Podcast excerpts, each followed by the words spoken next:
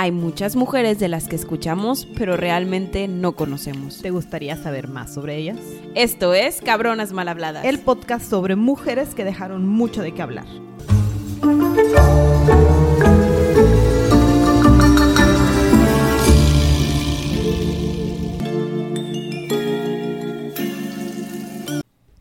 Sandy, Hola Gaby. oye, esta mujer me dolió no dedicarle más tiempo, tengo que admitirlo. La vida Godín no me lo permitió, pero algún día, algún día volveré a leer sobre ella. Estuvo pesada esta semana, pero como quiera, no queríamos dejar de grabar. No, Entonces, estamos muy comprometidas con esta causa. como que hicimos un muy buen resumen, Sí. supongo yo. Yo creo que, espero que sí. Entre las dos llenamos todos los Se gaps. arma, ¿no? Y Sí. digo, y si no, hacemos otro después en un, Un año. rerun en En, el- un año, ya que, Muy que bien. sale cualquier cosa. ¿Cómo se llama? Hoy vamos a hablar, aunque ustedes ya sepan, de Matilda I de Inglaterra. Ay, la reina sin corona, la casi reina, la primera reina de Inglaterra. La emperatriz, Títulos muchos. duquesa, condesa. ¿Qué más fue? Princesa. Princesa, o sea, ya ella tenía toda la colección de títulos. esposa, madre. ¿qué más? Mother of Dragons. Ay, sí, imagínate. Oye, sí, ¿notaste el paralelismo para todos los sí, fans de pero, esta teoría? pero no tenía dragones. Bueno, No tenía la parte ella no padre de la fantasía. No se, le- no se puede hacer todo en la vida en la que no hay dragones. Está bien.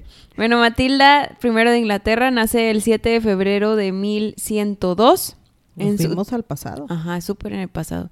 En Sutton Courtney, en Inglaterra.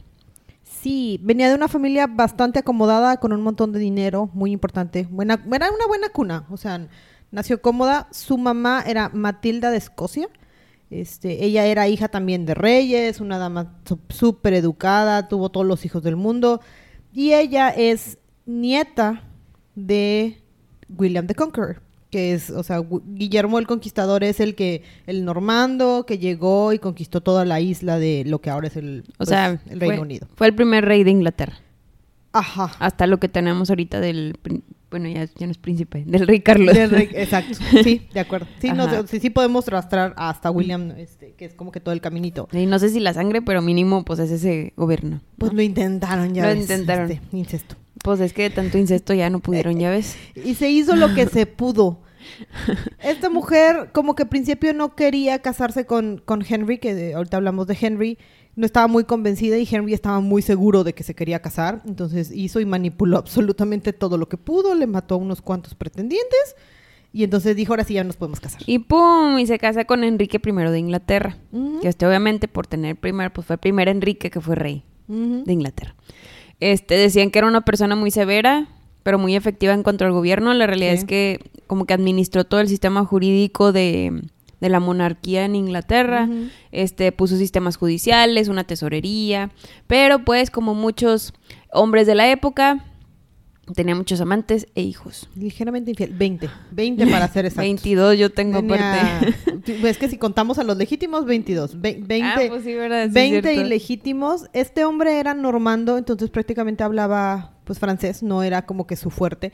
Él era hijo, el tercer hijo de William el Conquistador.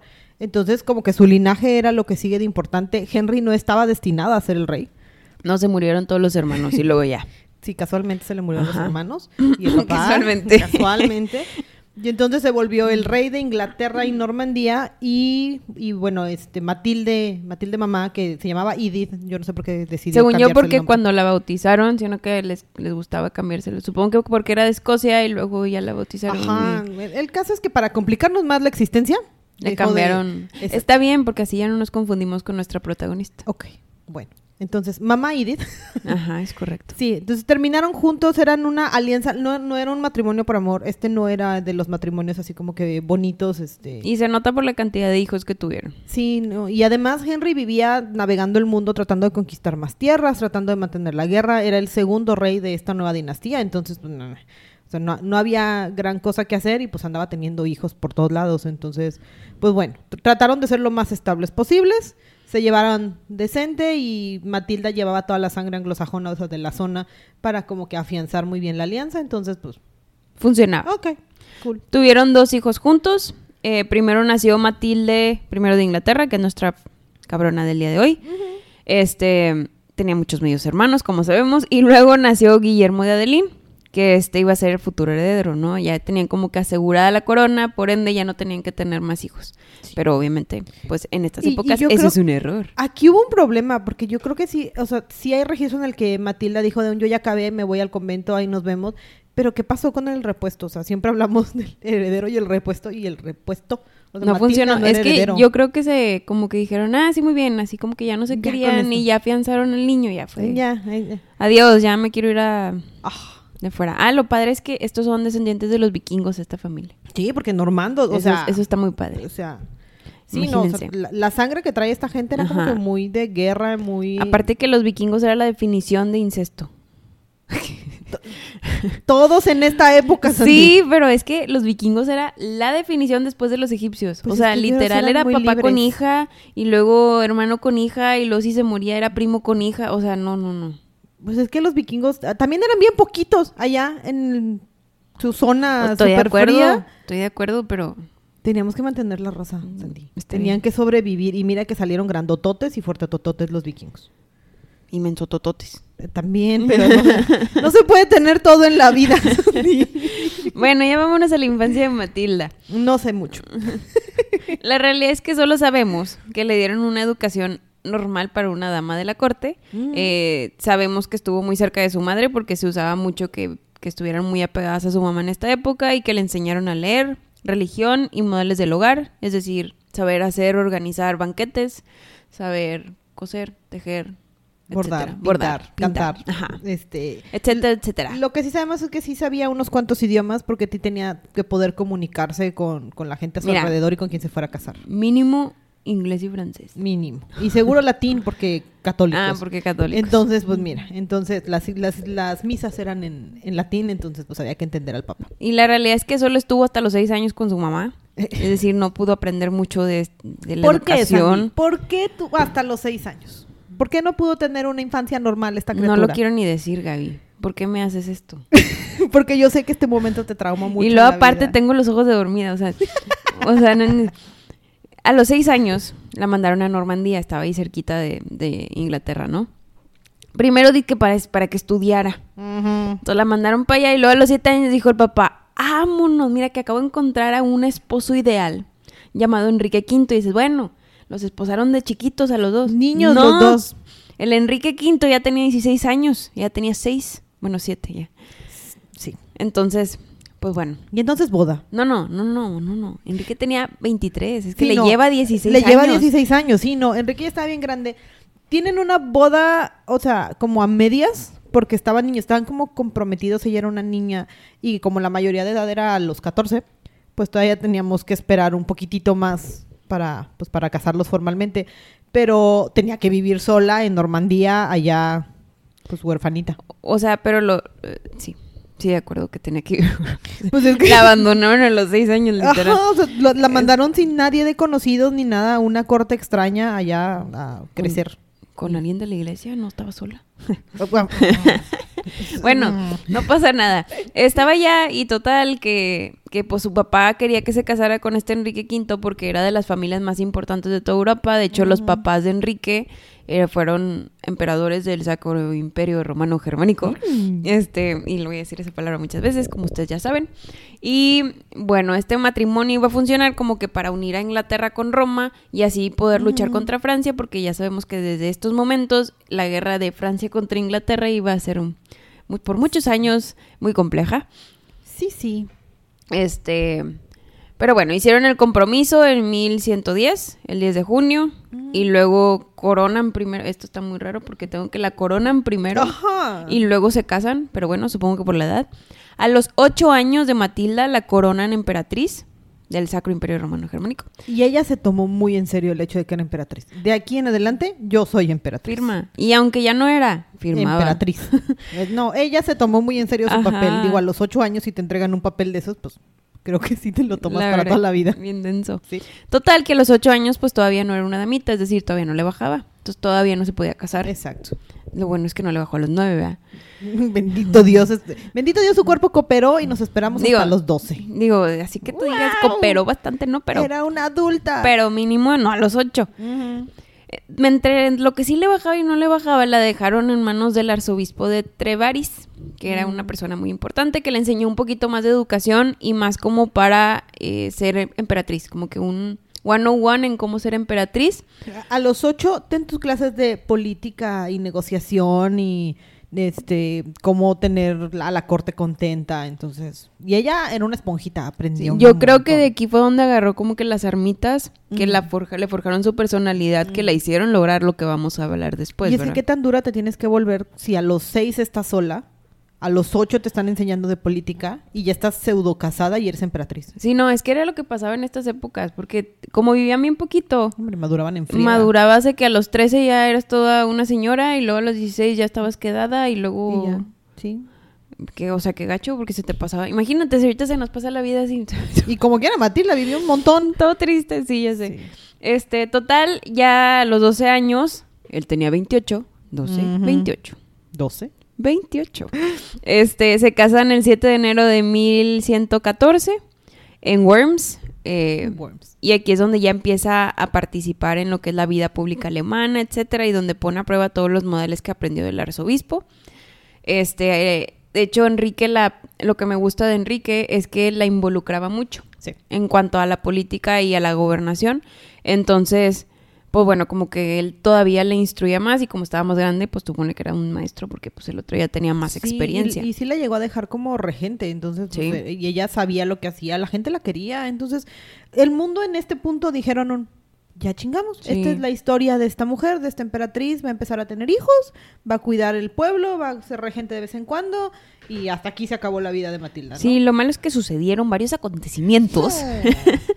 La primera fue que a Enrique V se le empezó a ocurrir como que, ay, sí, mira, estos, estos como que nobles alemanes que no me quieren, pues ¿para qué los intento convencer? Mejor los meto a la cárcel. Pues es más sencillo. Entonces los metió a la cárcel. y o problema que el Papa se entera, el Papa literal de Roma, y pues ellos eran emperadores del Sacro Imperio Romano Germánico. O sea, tenían que ser uña y mugre. Con el Papa. Y se enoja el Papa y dice, ¿sabes qué? Excomulgado. Yo ya no, para mí ya no eres emperador. Ya no eres nada. Este, entonces, pues en lo que va este Enrique V a salvaguardar su, su corona. Sí, es corona, aunque sea emperador Sí. su corona, este, pues aquí se queda como regente Matilda y todo el mundo bien contento, etcétera, etcétera. La crisis por allá, pero aquí en el, en el imperio todo en orden. Todo, no, aquí no hay crisis. Qué Y triste. entonces... Total, este, ya después hacen un acuerdo donde ellos se quitan el tema de, pues ya no va a usar las alianzas de la iglesia, Mm. o sea, el, el- ¿cómo se llama? Lo que le dieron a la princesa a Amelia Miñonet Termópolis. ¿A la, a la orbe? Eh, la orbe, Ah, sí, y el... El báculo. Y ándale, y el báculo. Gracias, Gaby. Qué amable. Total, que ya no podía usar ni el orbe ni el báculo. Y ya con eso ya, Ya, ya. ya se contentaron. Entonces firman el Tratado de Worms, que eso era, que tenía que renunciar a las investiduras. Este, y ya la iglesia bien contenta y feliz. Pero pues aquí no acaba. Por- porque la vida de una niña de, de como 15 años no puede ser más complicada. Sí, ya sé. Después de hacer la alianza en 1120, el hermano de Matilda tuvo una trágica muerte.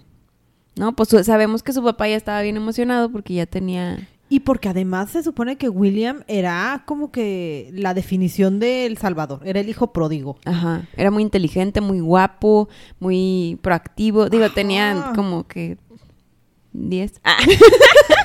y ya sabían todo lo que era. pero- Obviamente, iba a ser, era el hijo prometido, iba a gobernar No Inglaterra manches. y le iba a unificar. Tenía menos de 12 el huerco. Sí, la verdad, era un niño. O sea, pobrecito, también se murió muy joven, pero estaban en un velero, que tengo aquí, ¿cómo se llamaba el... ¿Cómo, cómo se llamaba el accidente? Es el, el, ay, el del banca, banco el blanco blanco, ¿verdad? Ajá. Sí, que estaban en un barco y pues se cayó y se murió. Ah, se, se, se, se hundió. Sí. Eh, eh, Se supone que es, es un evento que cambió la historia porque si hubiese sido William el que quien se quedara gobernando, pues la vida, la historia hubiese sido completa y totalmente diferente. O sea, este sí es un parteaguas en la historia. Se supone que iban en su barquito y el capitán, pues era medio alcohólico. En su barquito. O sea, este barquito era así como que un barco imperial, ¿verdad? O sea, era una cosa enorme. Pero el que iba, pues el capitán, y era medio alcohólico. No, no consuman ni manejen, no hagan eso. es que el Ron era famoso ahí como el Captain Jack Sparrow. Exacto. Y entonces, pues chocaron y, pues, y perdimos a todo el mundo en el barco. Contra un iceberg. No, no fue Titanic. Oye, acabo de escuchar un podcast del Titanic en The Explorers, así se Ah, llama. Por si no, no es comercial, eh, pero está padre ese podcast. Está muy bueno, te lo recomiendo. Sí, me- hasta yo, yo así en el carro de que llorando en lo que le iba escuchando. Oye, es que sí, esa historia está muy, muy intensa. Aquí, aquí sé. no hubo un iceberg y no perdimos asientos. no, fue, era para amenizar el ambiente. sí. Muy bien. Entonces, este, todos, to- todas, crisis existencial, crisis de De sucesión. todo mundo. O sea, todo está mal, pero ella estaba en Alemania con su marido. Ella no sabía muy bien qué demonios estaba pasando. Y paralelo, mientras todo esto su- sucedía, el primo Steven estaba como que diciendo un... mm, creo que la corona puede ser mía, a mí me educaron, yo crecí con él.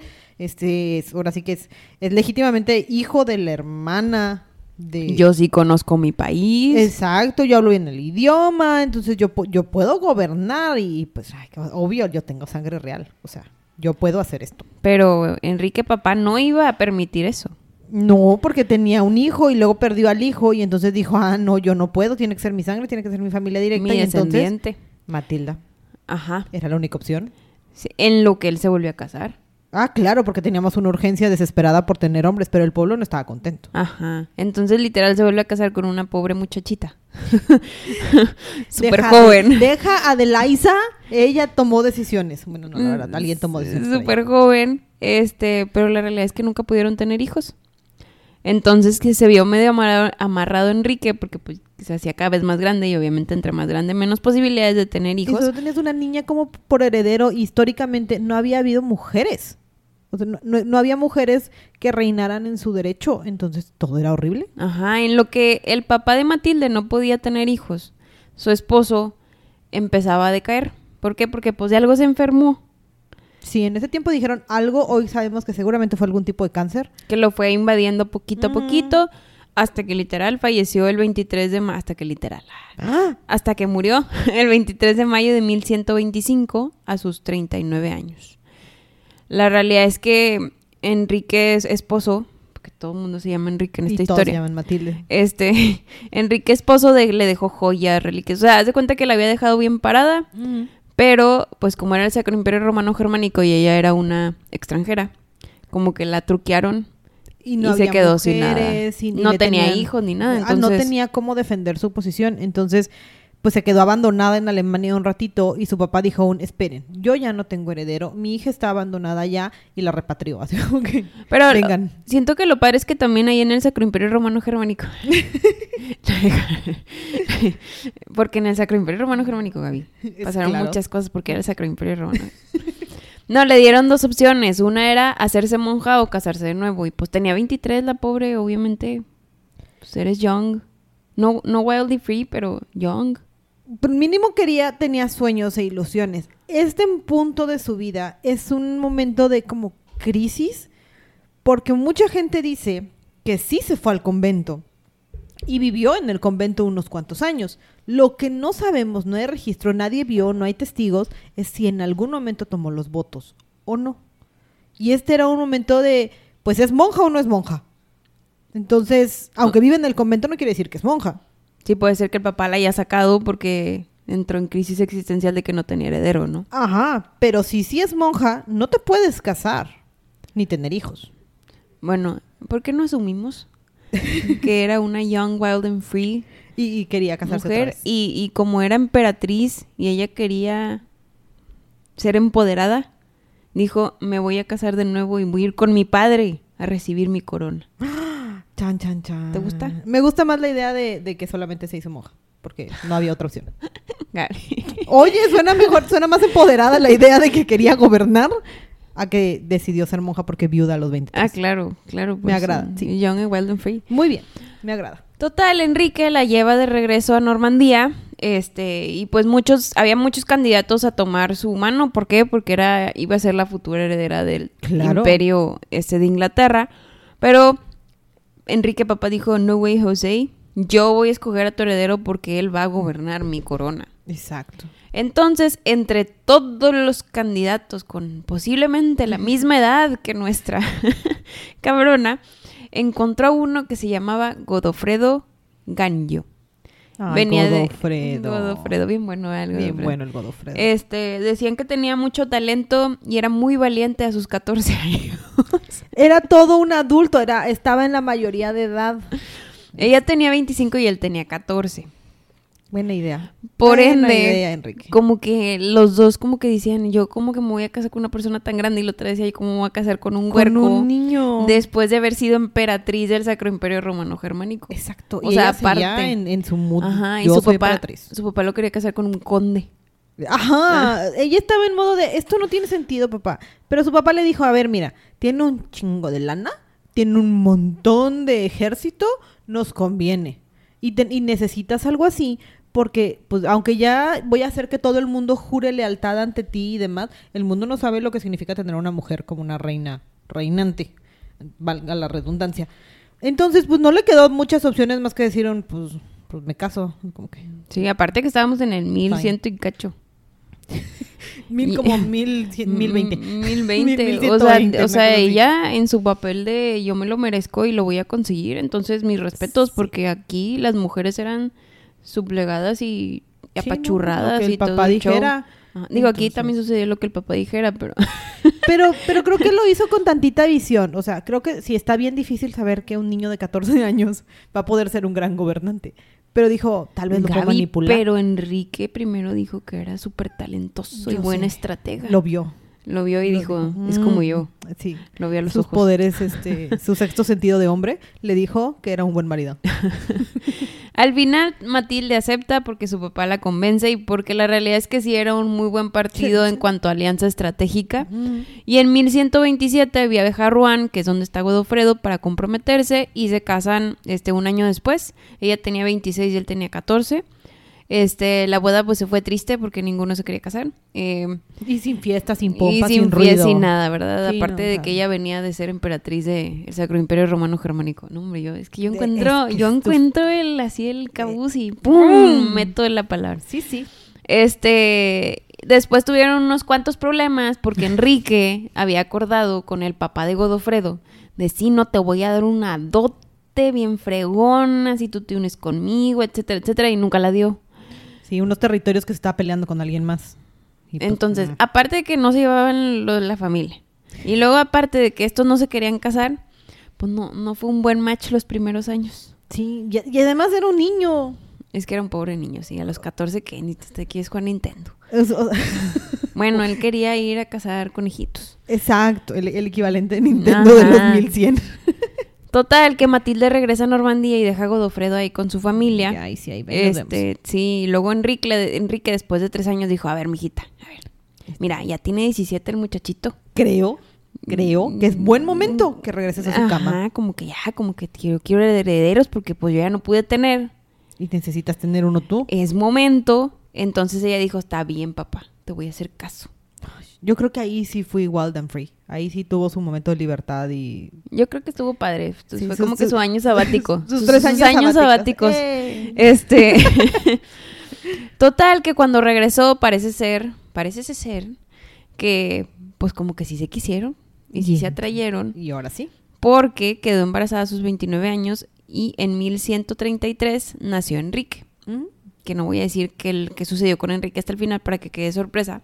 Chan, chan, chan. Pero, pues ya estaba medio asegurada, en medio no, ya estaba asegurada la sucesión de Enrique I, porque ya tenía un nieto varón. Exacto. Y a ese no le iban a hacer peros, porque como quiera la corte le hacía pero por su hija, ¿verdad? Este, después, pues aquí, aquí es donde sabemos donde fue más fructífero todavía.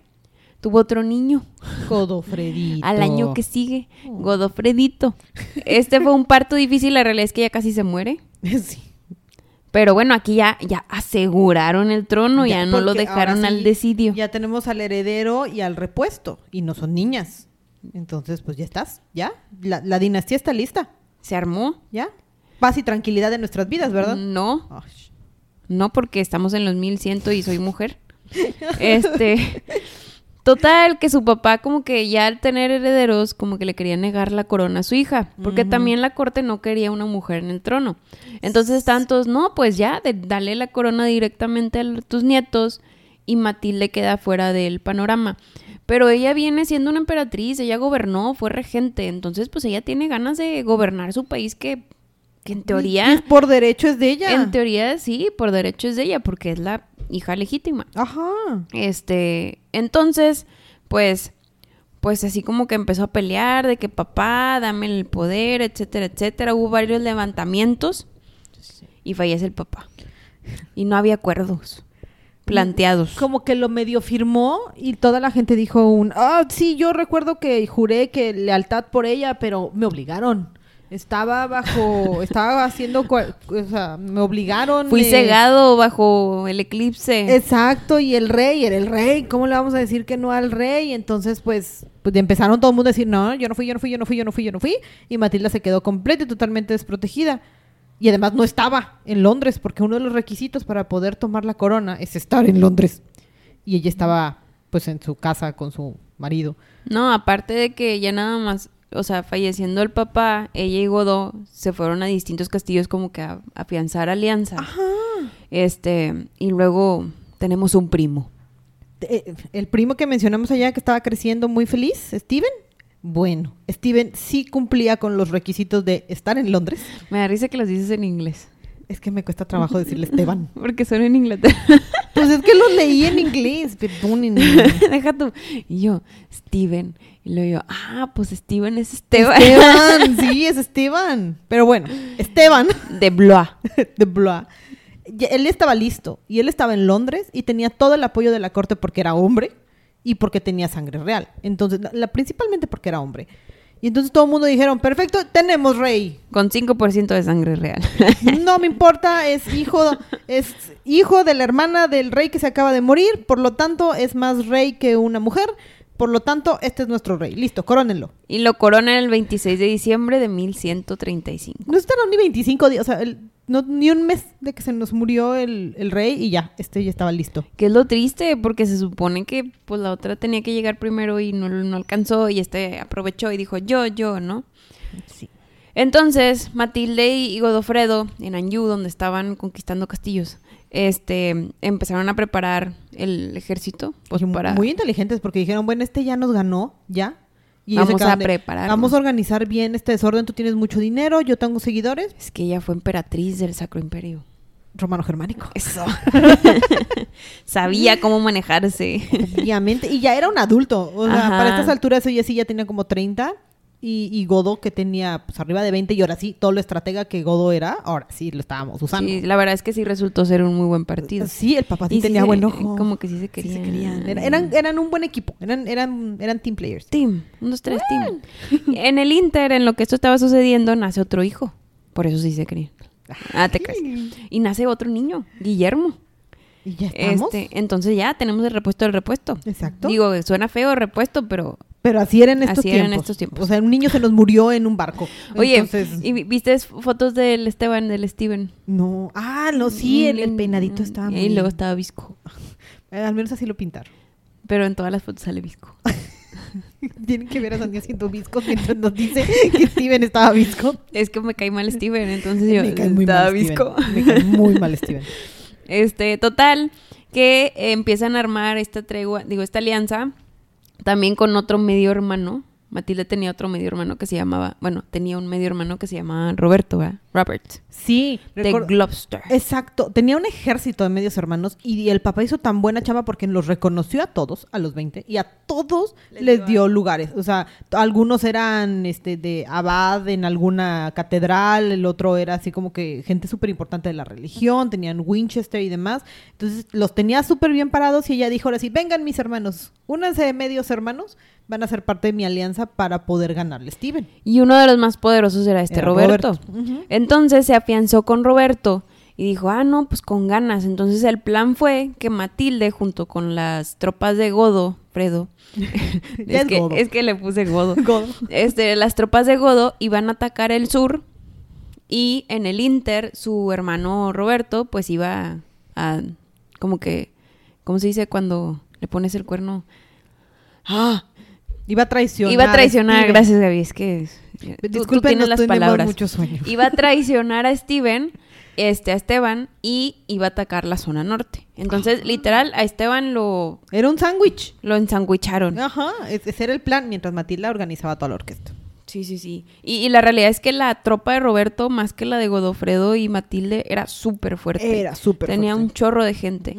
Entonces Esteban pues se vio así como que en la cuerda floja y decidió pedirle ayuda a Roma. Porque pues según esto los apoyaba. Y quería decir así como que, no, es que Matilde es hija ilegítima de, de- del, del Enrique I porque la mamá no se había casado legalmente con el papá, etcétera, etcétera. Y el imperio romano fue que mentiroso mentiroso. Entonces no lo creyeron y esto hace que él se quede todavía sin menos tropas. eh, y bueno, total que lo rodean y lo hacen prisionero. Lo atraparon bien en teoría, o sea, no, no fue tan fácil. Pero Roberto hizo toda su chamba y lo, lo aprisiona y se lo entrega a su hermana, así como de que cual regalo de cumpleaños. así como Sí. que, tome su regalo. El papá no estaba tan contento de todo esto que estaba sucediendo porque pues no le encanta las guerras en las que ellos están involucrados. Entonces sí empezó a escuchar poquito el tema de, ¿se acuerdan que dijimos que ella posiblemente tal vez a lo mejor era monja? Entonces el papa empezó a decir, ay, entonces me estás diciendo que tal vez sus hijos no son legítimos, entonces sí hay que apoyar a Steven. Ya, ya saben que el papa giraba para donde el, el Sí. viento le, le daba más este dinero. Al final no lo apoyó. Sí, no, al final no le quedaba de otra más que decir, un, no, pues ella suena legítima y además nos conviene porque Robert y Steven y, y Godo, pues no, nos conviene tenerlos como aliados más que Steven. Entonces, pues bueno, sí, Porque tenían más poder al final. Sí, el Vaticano en estas historias era de poder. Donde haya dinero y poder, ahí me voy. Exacto. Eh, pues sí. Pues sí. Eh, pues sí. pues sí. Se me olvidó decir que antes de que atraparan a Esteban, habían atrapado primero a Matilde. Ah, sí, me la secuestran un ratito y Steven tomó una decisión muy inteligente de liberar a su hermana. Pero eh, cometen los mismos errores los dos, ¿eh? O sea, uno libera a Esteban y luego el otro libera a Matilde y luego el otro libera a Esteban. Como, Ah. que, como que no tienen ese chip de... No lo liberes. No, no lo liberes porque Ajá. sigue organizando algo. Sí. Este, bueno, entonces ya que atrapan a Steven, ahora sí empiezan eh, Matilde, su esposo Godofredo y Roberto como que a afianzar a todos los condes y nobles de, de ahí de Inglaterra para poder tener su, este, su dominio, ¿no? Y empieza a organizar lo que es su coronación. Teníamos un plan muy, muy bien establecido. Se suponía que éramos poderosos, todo iba a funcionar, teníamos dinero, teníamos a la corte contenta y, y nada puede salir mal. ¿No? Ya había pasado la batalla de Lincoln, donde Ya. Hubo una gran victoria por parte de Matilde. O sea, todo ya estaba bien puesto. Pero pues estamos en los 1100 y somos mujeres. Entonces, Enrique de Blois. Me gusta decirle. De Blois. Este era hermano de Esteban. Acuérdense, todos se llaman Enrique, entonces le voy a llamar hermano de Esteban para que no nos confundamos. O Sí, de sí. Blois. Este, él era un obispo. Entonces entregó los tesoros reales a cambio de la cabeza. O sea, y dijo, Matilde está bien, ya atrapaste a mi hermano. Chido. Chido. Yo te voy a dar los tesoros de la iglesia de aquí de Inglaterra. Solamente. Una mano disecada. Ah, Tú puedes querer esta mano disecada de un santo. guácala, es Gaby. importante. Era parte de los tesoros de la iglesia. Yo no tenía eso en mi cabeza en estos momentos. Pero, pero a Matilde le llamó la atención. está bien. Pero le dijo, está bien, primo lejano. este, sí te hago cabeza de la iglesia, ¿no? Entonces, obviamente, la iglesia pues quería poder. Entonces, se los dio y todo. Este, excomulgaron a todos los que no apoyaban a Matilde también, porque pues ya tenía afianzada la corona. eh, se reúne con más gente importante. Total, todo iba en camino a una buena coronación. Ah. ¿no? Pero la relación con nuestro primo, el, el hermano de Esteban, Esa, para no decirle Enrique, este, empezó a decaerse, porque algo hicimos que no le gustó al hermano de Esteban. Este, entonces, Roberto mantiene prisionero a Enrique. Y se supone que lo tenían colgado así como que Todo- en condiciones sí, precarias. sé. Porque Matilde se pues, dijo, trátenlo mal. Sí, ya sé. Y bueno, eso causó como que roces. Y luego aparte tenemos a la esposa de Esteban. Eh, eh, Otra, eh, esa mujer es una cabrona. Esa sí logró lo que quería. Eh, ah, necesitamos leer más de esa mujer porque esa mujer tomó decisiones y dijo, a ver hombres, háganse un lado por favor, ustedes no están cooperando, yo soy poderosa, tengo un ejército, yo voy a decidir y yo voy a recuperar a mi marido y me voy a pelear con mi cuñada, casi, o parte de la familia. Con mi prima política. Y me lo regresan. Digo, tengo un ejército enorme que va a aplastar a tus dos ejércitos. Literal, eso hizo la esposa. Entonces, al momento de ir con Matilde a pedirle, bueno, primero le pidió amablemente de, hey, por favor, saca a mi esposo, ¿verdad? Y Diplomáticamente. dijo, no, porque yo no soy tan güey como Steven, que me dejó salir a mí, ¿verdad? Exacto, porque ve todo lo que hice. Porque ve todo lo que pude hacer al salir. Y logra la esposa de Esteban, Otra Matilde. ¿eh? Otra Matilde. Sí, otra Matilde. Logra Esposa. atacar y, y literal derrota a Roberto. Ro- recordemos que Roberto, el hermano de Matilde, tiene unas tropas súper poderosas. Roberto era el fuerte. Y, y- y lo apresa. Lo toman prisionero. En, en Esposa Empoderada dijo, a mí me sueltan a mi marido y te quito el que más te duele y no me importa Godo, quiero a Roberto. Y Sale Esteban y ¿qué hace? Pues lo mismo que hizo Matilde cuando salió libre. empieza a reunir al clero y empieza a reunir a todos. Este, y en lo que Matilde está en Oxford, pues empieza a ser controlada por los hombres de Esteban y, y bye, ¿no? O sea, ya otra vez la, pres- la, la, la- la prisionan, ¿sí? ¿Lo Sí, dije sí. bien? Ya otra vez la prisionan y su coronación bye. sí, pues no, ya, ya no Entonces, hay... Haz de cuenta que es borrón y cuenta nueva, donde Esteban vuelve a tomar la corona, vuelve como que a agarrar lo que había dejado, etcétera, etcétera. Nada más que Matilde era más ágil que Esteban, porque ella no necesitaba que la liberaran. ¿Para qué? Ella escapó. Exacto. Está súper novelesco esto, ya sabemos, pero son los 1100. No, me, yo siento que escapó como todas las historias que hemos hablado que escapan, que se vistió con La historia, trajes de... la que yo escuché es que era invierno. Y Ah, se claro. vistió de blanco. Pero invierno de, de... Sí, o sea, el invierno, invierno. De, ajá. O sea, estábamos aquí en la zona más fría. ¿Cómo se llama cuando te mueres de frío? Hipotermia. De- ah, exacto. Hipotermia invierno. Sí. Pero en Cabrona se puso su, su saquito, se protegió todo lo que pudo, blanco, para poder, este, ahora sí que camuflajearse Claro, la nieve. estamos en la nieve. Y así fue como una de tus señoras que la estaban cuidando, la ayudó a salir y pues así caminando con una guardia súper chiquitita, así, la, la, la, y nadie, nadie se dio cuenta. En, en incógnito, modo incógnito. Y literal dicen que también atravesó el río Lado y que, y Es que pasó por veredas y todo. Y, Vestida de blanco. Y, y luchó contra osos. ah, te crees. Este, no, pero sí dicen que atravesó un río en pleno invierno, que ella casi le daba hipotermia, que ella es súper valiente y no lo dudo, ¿eh? Para La la verdad no lo dudo. atravesar todo un río y pasar por los, los bosques y más los bosques de esas épocas donde quién sabe qué animales existían. Es que ¿cuál era la alternativa? Quedarte en la cárcel con la prima política indignada que probablemente te iba a torturar tanto como tú torturaste a Steven. Me- Mejor el No, bosque. no iba a suceder. Mejor el bosque. Al final, este pues Matilde ya salió con toda la gente, se escondió en Ox- Oxfordshire. O- Oxfordshire. Sí, sí. Este, y pues obviamente Esteban se enojó. obviamente. Porque se me escapó. Porque se me escapó.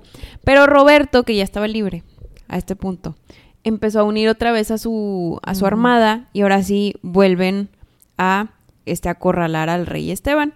Esteban intenta escapar, pero es cuando ocurre la batalla de Bulton y vuelve a ser prisionero Esteban. Pobre Esteban, viví encerrado. Y si no han escuchado a Godo, es porque Godo está retomando Normandía porque habíamos perdido Normandía con las dos criaturas. Es lo que sigue, sí. e- e- Era, era el papá, o sea, por si estaban preocupados por Godo, Godo estaba haciendo el papá responsable cuidando a sus dos criaturas y conquistando Normandía. Otra vez. Sí, de hecho, pues él sí fue exitoso. Consigue gobernar Normandía y Matilde no logra gobernar Inglaterra. Matilde no logra hacer nada. Matilde estaba sentada cuidando que Roberto no pasara nada. En este momento de la historia. No es que no haya hecho nada, pero es que en este momento de la historia tenía las manos amarradas. Sí. Ya después de varias negociaciones, como que intentar hacer un tratado de paz en el que llegáramos a un acuerdo en específico, Esteban lo ponen en libertad. Otra vez. Sí. Y luego vuelve a atacar a Matilde. Total, todo el mundo se empezó a quedar sin tropas. Porque ya era una guerra civil mega densa que ya no sabían ni por dónde Y escapar. llevábamos como 20 años. Ya se con fallece esto. Roberto porque no supieron cuándo parar. En una de las batallas perdemos a Roberto y crisis, porque Roberto era nuestro estratega en el, era militar, en la milicia y con el ejército más grande. Y se nos empezaron a voltear unos cuantos que estaban en pro de Roberto. Ya no había tropas. Nadie tenía tropas, ni Esteban ni Matilde, se quedaron sin tropas. Y luego ya no había dinero. Todo el mundo estaba pobre, no había comida, ya era momento de hacer un pacto.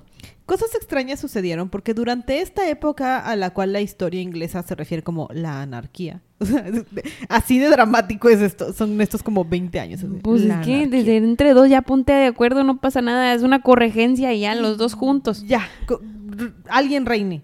Pero bien curioso, porque estos, mientras estos dos se peleaban y hacían guerras por todos lados, buena parte de la zona feudal de, de Inglaterra estaba bien chill. O sea, ellos estaban bien tranquilos con sus señores, con sus ellos, así como que sí, sí, ustedes mátense en Londres, aquí nosotros seguimos cosechando. Es que era la misma familia. O sea, no peor, Era era la misma mismo. familia. Sí. Nomás que el Esteban andaba, mira. Es que el Esteban quería ser rey. Pero él no era hijo legítimo del rey pasado. Y además la esposa era súper intensa y teníamos un hijo que también tenía cara de que iba a ser un muy buen gobernante, Godofredito y los Enriquitos y todos los de Matilde también Claro. como que ahí andaban. Y para este punto Matilde ya había como que, sí había resignado a no No. tener la corona. Ahora su objetivo, porque ya estaba un poco más grande, era voy a poner a mis A mis hijos en la corona, porque eso era lo que mi papá quería, entre comillas. Entonces, en lo que están en Normandía, porque ella ya no podía quedarse en Inglaterra, porque ya no tenía dinero, aparte que la iban a matar, ya no tenía su hermano Roberto, porque no supieron cuándo detenerse. Este empezó a ver cómo podían encontrar como que apoyos y todo. Al final, ahora sí, gracias a Dios, hubo un pacto. Supieron cuándo detenerse, se sentaron en la misma mesa y dijeron, a ver, tengo un plan. Esteban y Matilde dijeron, está bien, Matilde, tu hijo Enrique va a ser mi, mi heredero, Mm, pero ya aléjate de la corona, déjame gobernar unos añitos. dame chance. Sí, es correcto. Da- dame, dam- déjame cumplir mi sueño de gobernar en paz. Ajá. Y eso sucede. Y la guerra termina. Inglaterra prospera. Todo el mundo es feliz y contento. Esteban fallece. Bueno, yo creo que el hijo de Esteban no estaba muy contento de saber que su papá Ni acababa de modo. renunciar. Ni modo. Y era mucha guerra. Lo siento, primo. Le damos un ducado y ni modo. No, y como quiera se muere después. Sí, ya Se, sé. se muere antes de que pueda quedarse con el trono, pero... Por eso ya no hubo más guerra. No. Este, fallece Enrique, digo, fallece de Esteban y Enrique es coronado, Enrique hijo, ¿no? Mm. Y se hace Enrique segundo de Inglaterra. Pero empezamos una nueva dinastía. O sea, a partir de aquí ya no son los normandos, ya estamos hablando de los Plantagenet. O sea, ya es una dinastía nueva que va a hacer su propio desmadrito. Sí, ya después. Ya luego, Y luego le hablamos de seguirán. todos esos, ¿no? Pero seguirán. al menos aquí tomamos una decisión, ¿Cuándo vamos a hablar de los Tudor? tal vez pronto. ¿Los Tudor cuándo fue? ¿Tú qué te las 1500. 1500. O sea, pues después sí. sí. Sí, Traen la padre. misma sangre, ¿eh? O sea, esta, es esta misma línea, pero... Y lo vamos a hacer link con Castilla. Claro, porque Isabel, Catalina... Juana. No se nos olvidó Catalina de Aragón. ¡Qué padre! Muy bien. Excelente. Entonces regresamos a los 1100. Eh, Perfecto. Entonces Enrique toma el poder. Eh, el, el Enrique quería tanto a su mamá. Y como que yo creo que le sentía tanto el respeto de que pues lo puso en la corona. Claro. Y que, Que- sabía lo que estaba haciendo. Ajá, que le dijo, ¿sabes qué, mamá? Ayúdame a gobernar. Aquí ya no existe Godofredo, se falleció primero. Sí, perdimos a Godofredito. Pedimos a Godofredito. Entonces ella le ayuda a gobernar Normandía. Sí. Y ahora sí, paz y tranquilidad en nuestras vidas. Ajá, porque entonces Enrique II ya estaba ya muy feliz este, gobernando Inglaterra, ella se queda con Normandía, sí, sí, perdemos a Godo, creo que también perdemos a Godofredito, entonces ya no es como que la ambición de voy a gobernar algo más grande, ya lo logré, es mi sangre, son mis hijos, ya pues Steven, pues ya, gracias por darnos Pues sí, había 20 años de anarquía, este, Ese y- ya que y listo. este hizo una en Normandía más que nada hizo hizo un muy buen papel político eh, puso también temas religiosos en orden económicos también. Entonces aquí es donde se pudo destacar ya más su sus dotes de gobernante, estratega, etcétera, etcétera, todo lo que había aprendido entre guerras, etcétera. O sea, sí sabía lo que hacía. Si hubiese sido una Sí. buena gobernante, si lo hubieran dejado ser la primera reina del Reino bueno, de Inglaterra. Ahorita me di cuenta que dije etcétera como 50 veces.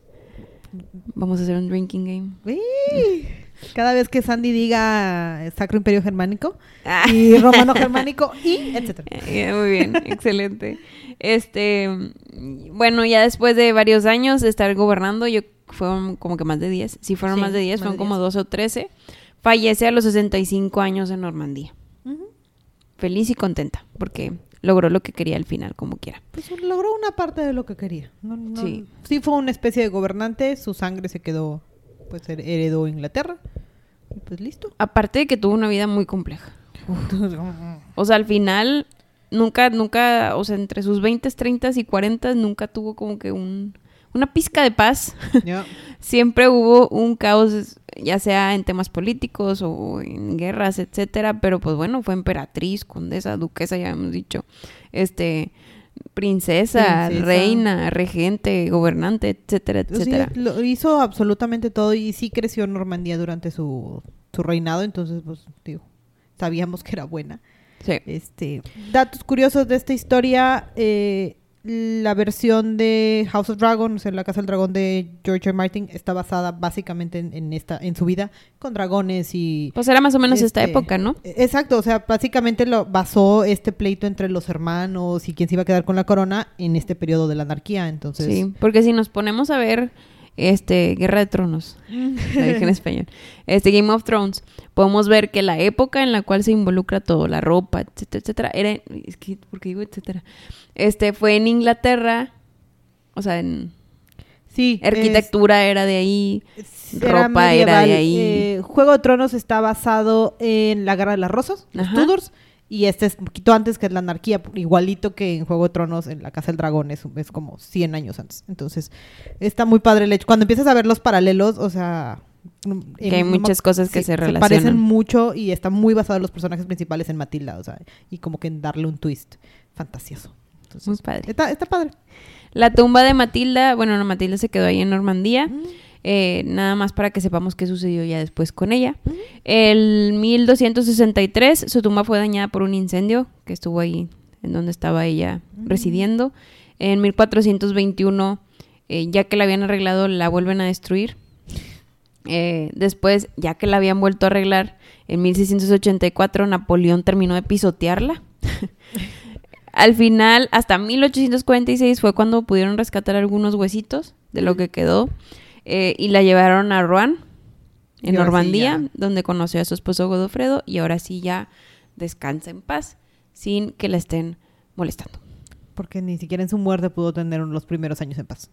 Es que como que tenían la idea, es que todo es machismo. Digo, leí varios, y lo digo que es machismo porque leí varios artículos que decía que como que, que por, por ser mujer y que quería ser gobernante y así, pues era mejor olvidarla.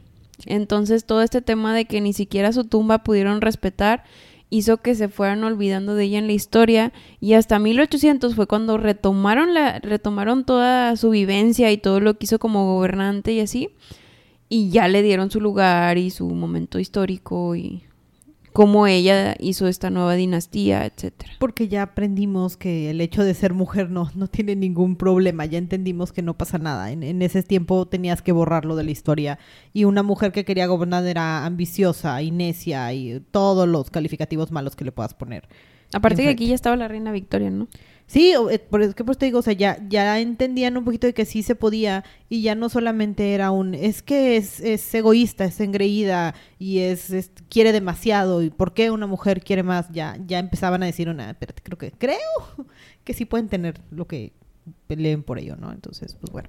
Los gajes del oficio de esta mujer y también su manera de alcanzar lo que buscaba y llegar al poder es lo que la hacen una Cabrón.